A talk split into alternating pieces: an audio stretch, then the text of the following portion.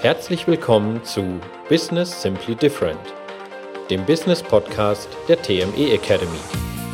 Strategien, Ideen und Impulse, wie dein Business im 21. Jahrhundert funktioniert. Mit Dr. Christina Braas und Michael Heidkötter. Und nun viel Spaß beim Anhören. Hallo und herzlich willkommen zu einer neuen Podcast-Folge. Heute wieder aus dem Studio Starnberg, nachdem wir ja letzte Woche im Außenstudio waren in Osttirol. Hallo, Genau. lieber Michael. Hallo liebe Christina. Ja, war eine schöne Zeit. Prima. Definitiv. Und schön wieder zurück zu sein. Nochmal richtig tief im Winter gewesen. Ne? Jetzt sind wir aber auch dann froh, wenn es langsam warm wird und frühlingshafter. Genau. Und die Vögel zwitschern schon wieder. Und es ist lange hell abends. Ja, das ist auch ist wieder toll. Das stimmt, definitiv. Michael, letzte Woche haben wir gesprochen über den Magic Moment. Worüber sprechen wir denn heute? Ja, ähm, im Anschluss daran, äh, weil der ein oder andere hat ja gesagt, so ja, dieser Moment of Truth und Moment of Magic, ähm, was ist, wenn es mal nicht dauernd so gut klappt mit dem Kunden? Und das ist eine berechtigte Frage. Und das nennen wir den Moment of Misery. Das Tja. bedeutet, was kann ich mir da genau drunter vorstellen? Ah, ich überlege gerade eine vernünftige deutsche Übersetzung. Ich würde es mal sehr salopp so übersetzen. Was ist, wenn ich es verbockt habe? Okay. Ja, es kann ja, äh, Moment of Misery ist eins, ich, es kann nicht immer alles gut funktionieren. Jede Interaktion mit dem Kunden, so sehr ich mich bemühe, es ist zwar immer wieder, dass ich sage, ich möchte den besten Service liefern, ich möchte den Moment of Truth bestmöglich zu einem Moment of Magic machen. Und es kann einfach so sein, dass ich es dann in, aus irgendwelchen Gründen einfach verbockt habe. Und das nennen wir mal einfach Moment of Misery. Ist nicht schlimm. Verbockt äh, bedeutet dann, dass ich äh, in der Kommunikation oder generell? Also ich sag mal, wäre das jetzt auch so ein Beispiel, wie wir waren ja in dem schönen Hotel jetzt und da hat aber zum Beispiel dein Bett, deine Bettseite geknarzt, jedes Mal, wenn du dich umgedreht hast. Das heißt, das wäre dann so ein Moment of Misery. Ja, das ist halt etwas, wo ich sage, das ist den Erwartungen nicht entsprochen. So, also jetzt nochmal langsam für die, die hören. Der Moment of Truth, das ist ja das, was wir letzte Woche hatten, ist jeder Kundenkontakt, den ich mit, den ich habe und der mein Kunde mit meinem Unternehmen in Kontakt tritt. So, jegliche Art von Interaktion. Den möchte ich zu einem Moment of Magic machen. Das heißt, Erwartung mindestens erfüllt, wenn nicht übererfüllt. Genau das, was du angesprochen hast. Jetzt hat was nicht so gut funktioniert. In einem Hotelzimmer kann das einfach mal passieren. Das Bett hat geknarzt, ähm, es ist vielleicht nicht ganz so sauber, wie ich das irgendwie erwartet habe, oder ähm, die Handtücher sind nicht da. Jetzt entspricht es nicht einem Moment of Magic, sondern eher, wo sind die Handtücher? Warum ist das nicht so sauber? Und warum knarzt das Bett? Das ist ein Moment of Misery. Und was mache ich da jetzt, wenn mir sowas passiert als Unternehmer? Wie komme ich da wieder raus? Ja, es kann ja generell als Unternehmer oder als Mitarbeiter, als Angestellter passieren. Jetzt ist einfach die Frage, wie gehe ich mit diesem Moment of Misery um? Was tue ich damit, damit ich den Moment of Misery wieder umkehre in diesen Magic Moment, dass es trotzdem okay ist. Das heißt, ich nehme das entgegen. Also ich kann zum Beispiel, der Kunde kommt her und sagt, mein Bett knarzt. Jetzt sagt der Mitarbeiter, kann nicht sein. Blöde Reaktion, weil das ist das, was ich jetzt nicht erwarten würde. Das heißt, er bezichtigt mich der Lüge. Mhm. Nicht gut. Es kann aber sein, oh okay, es tut uns leid. Und das war die Reaktion aus dem Hotel, wo wir waren. Wir schicken sofort einen Techniker hoch. Sind Sie jetzt im Zimmer? Und dann haben wir gesagt, nee, wir sind jetzt beim Frühstück. Kein Problem, ich schicke jetzt sofort jemanden hoch, der kümmert sich drum. Jetzt ist, aha, es wird sich drum gekümmert und ich hoffe, dass das dann behoben ist, was es ja im Endeffekt war. So, und das ist okay. Das heißt, immer wieder, wenn mal was nicht so den Erwartungen des Kunden entspricht, wie kann ich damit dann umgehen? Der erste Tipp wäre, der Kunde hat immer recht. Das heißt, wenn ich ankomme und sage, das Bett knarzt, das Bett ist nicht sauber, nicht sagen, kann nicht sein oder die anderen Zimmer waren aber okay, Sie sind aber heute der erste Gast, der sich darüber beschwert hat. Immer erstmal annehmen. Zweiter Punkt ist, ich möchte gerne, dass sich der Mitarbeiter oder die Mitarbeiterin oder der Unternehmer darum kümmert, dass es behoben wird. In einer angemessenen Zeitspanne. Nur wie gehe ich jetzt als ähm, ja, Unternehmer damit um, wenn jetzt, also häufig hat man ja immer das Gefühl, dass so ein Kunde dann kommt und irgendwas ist nicht in Ordnung und er erwartet da jetzt dann eine besondere äh, Leistung dafür. Er sagt, ja, es hat jetzt alles nicht geklappt. Jetzt erwarte ich zum Beispiel, dass sie mir jetzt eine Nacht nicht berechnen oder so. Wie kann ich denn damit umgehen als Unternehmer, dass ich quasi das gut lösen kann, nur jetzt nicht da ähm, ja, das Gefühl haben, ich muss mich total verausgaben vor dem Kunden und muss dem jetzt quasi alles umsonst anbieten. Das ist ja immer eine Interpretation auf meiner Seite. So, das erste ist erstmal, ich habe ein Feedback bekommen. Das ist genauso, wir sind aus dem Hotel ausgecheckt und haben gesagt, das ist schön, dass Sie auf der Webseite ein Wellness- und Entspannungshotel haben. Sie sind aber aus unserer Sicht eher ein Familienhotel. Und das war jetzt nicht der Entspannungsgrad, den wir uns gewünscht haben. Das ist ja erstmal nur Feedback. Das ist ja erstmal nur eine Meinung, die ich jetzt wiedergespiegelt bekomme. Jetzt würde ich gerne, dass das auf, ich sage jetzt mal, fruchtbaren, fruchtbaren Boden stößt. Das heißt, dass die Mitarbeiterin sagt, okay, das tut uns leid, ich werde es weitergeben, ähm, ich hoffe, Sie haben sich trotzdem einigermaßen erholen können. Das heißt ja nicht sofort, dass ich jetzt sagen muss, oh, dann werde ich Ihnen aber mal den ganzen Urlaub nicht in Rechnung stellen. Das ist ja, das ist ja überhaupt nicht so. Aber oft ist es erstmal, wie wird mit meiner Meinung, und das ist ja nur das, was wir hatten, das war ja unsere Meinung.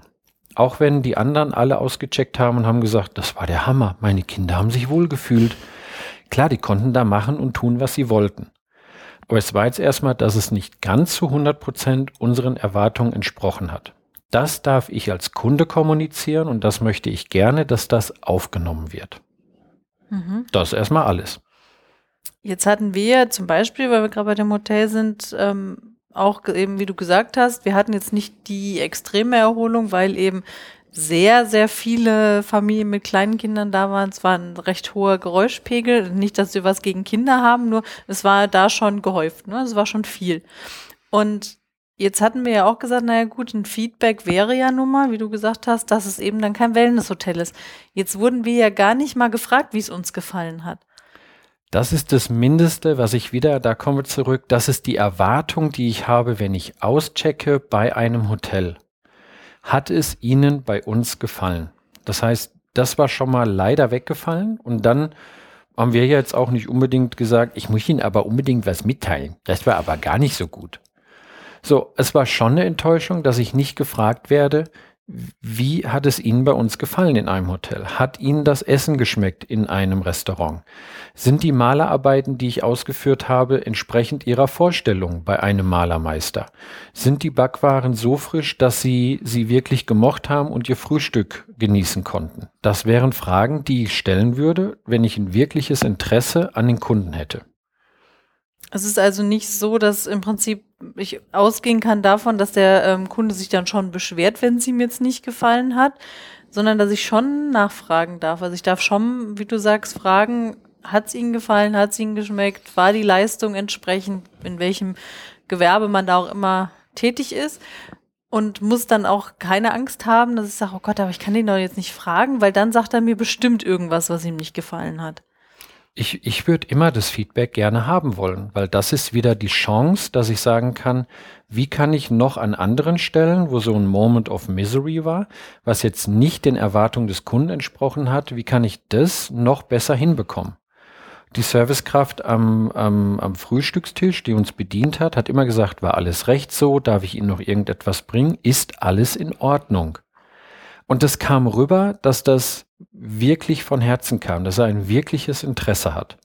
Jetzt kann es mal vorkommen, dass er den Kaffee, den ich nochmal bestellt hatte, vergessen hat, weil er sich einfach gerade mit anderen Kunden unterhalten hat. Also er war extrem menschenorientiert.